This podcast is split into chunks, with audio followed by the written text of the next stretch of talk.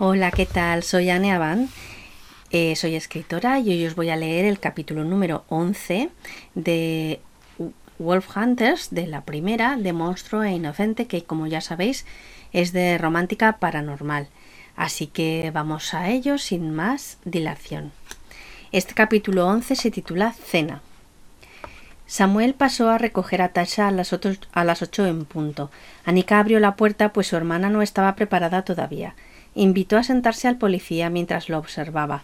Era un hombre atractivo, pero una cosa es que fuera atractivo y otra cosa que fuera espectacular, y alguien con un cuerpo preparado para el sexo como Andrew o Tyrone. Había quedado con el tipo y esperaba que su hermana no regresase muy pronto, porque a lo mejor terminaba la noche allí. Tasha salió por fin con un precioso vestido rosa y una chaqueta de punto blanca.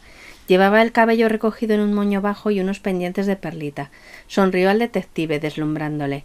Él llevaba su traje de chaqueta típico, pero esta vez en lugar de ser oscuro era gris claro. Estaba muy elegante, como siempre. Anika, pórtate bien, dijo Tasha dándole un beso en la mejilla. Yo espero por portarme mal, así que no tengas prisa, susurró ella. Tasha asintió. Sabía que su hermana tenía muchas ganas de quedar con el hermano de Andrew. ¿Y ella? ¿Tenía ganas de volver a verlo? Su cuerpo traidor le decía que sí, pero su mente calmada ansiaba una conversación tranquila, una velada sin sobresaltos. Salieron de la casa y se cruzaron con Tyron, que la miró de forma admirativa, a la vez que fulminaba con la mirada al policía.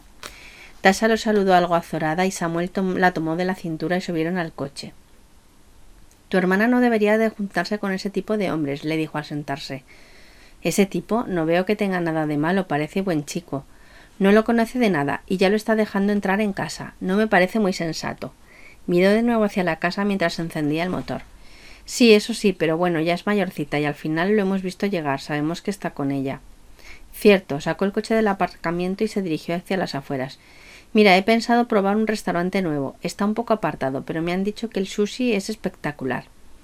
No sabía que te gustaba el sushi, pero me alegro.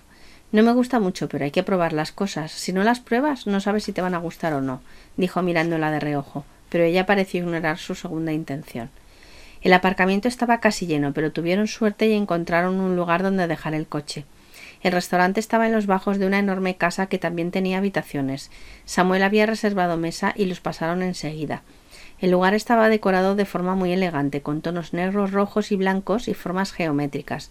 Las camareras llevaban un elegante traje negro con la camisa y los labios rojos. Todo tenía una gran armonía.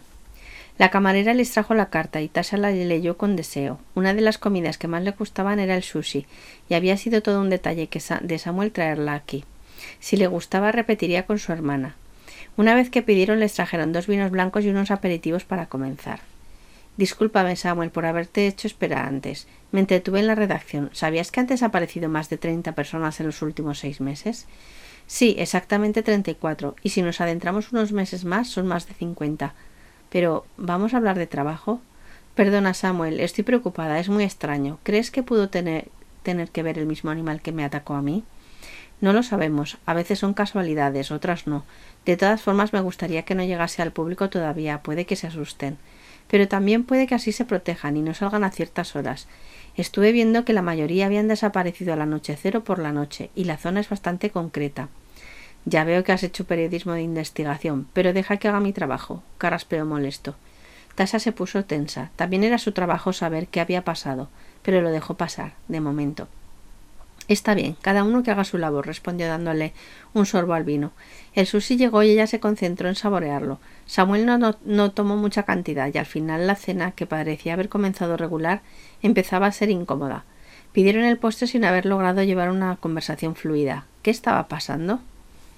Samuel pidió la cuenta e insistió en pagarla. Tasha tenía tantas ganas de marcharse que no protestó. La acompañó hasta el portal de casa y se paró delante de ella, serio. No ha sido una gran velada, ¿verdad? dijo él acariciando su hombro. Quizá estábamos algo distraídos, y además el sushi no es lo tuyo. Ella sonrió. Tal vez otro día podríamos tomar una pizza. Desde luego. Samuel se inclinó hacia ella y la besó, suavemente en los labios. Ella se sorprendió, pero no se retiró. Samuel, yo. Tranquila, solo es un beso de despedida. Te veo pronto, dijo él acariciando su mano con tanta levedad que apenas la razó. Gracias por la cena. Me gusta tu compañía, Sam. Es solo que hoy estoy distraída, dijo ella abriendo la puerta. El inspector se despidió y se marchó en el coche sin saber que alguien lo miraba desde la acera de enfrente, con los puños apretados con furia. La casa estaba vacía, así que Tasha se fue hacia la cocina para prepararse una infusión. Había sido una velada muy extraña. Nunca se había sentido tan incómoda con Samuel, y quizá era porque empezaba a sentir algo por él. No sabía. ¿Era eso o se le había cruzado por su mente el tipo atlético y alto con quien, sin querer, lo estaba comparando? Movió la cabeza negando sus pensamientos y se fue a su habitación. Encendió el portátil y se conectó con la base de datos del periódico. Todavía seguía dando vueltas a la cabeza las desapariciones. Quizá mañana iría a visitar algunos de los lugares. Puede que el jefe le diera permiso para investigar algunas de las familias de los desaparecidos, quiénes eran, qué hacían y dónde desaparecieron. Tal vez pudiera investigar mucho más allá de los meses que había puesto de límite para encontrar víctimas. ¿Y si había un asesino en serie? Cerró el, portátil disgustada, se aseó y se puso el pijama. Estaba bastante cansada y confusa sobre la velada, sobre las desapariciones, sobre Andrew. Suspiró y se acostó en la cama. Estaba cansada y quería levantarse pronto, y con ese pensamiento se quedó dormida. Un roce suave en el rostro la hizo reaccionar. Los labios se posaron sobre los suyos atrapándolos, y ella, de forma inconsciente, pasó los brazos por los hombros desnudos de él. Andrew, susurró ella medio dormida. Él sonrió. Temía que llamase al policía en sueños y se había arriesgado a entrar, a besarla, solo por saber si ella pensaba en él, si lo deseaba. Se retiró dejándola dormida. No iba a continuar, no era ético ni moral, por muy excitado que estuviera.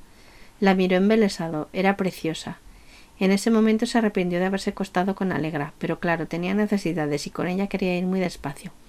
Se estaba justificando, pero de otra forma no podría mirar a la cara a la preciosa mujer que dormía tranquilamente. Bueno, pues hasta aquí el capítulo 11.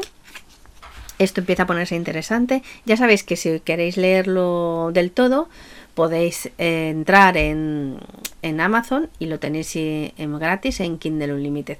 También tenéis más información sobre mí y sobre mis libros en mi página web que es www.aneaban.com. Y por favor suscribiros a mi canal para que así os lleguen todas las actualizaciones de los vídeos. Gracias y chao.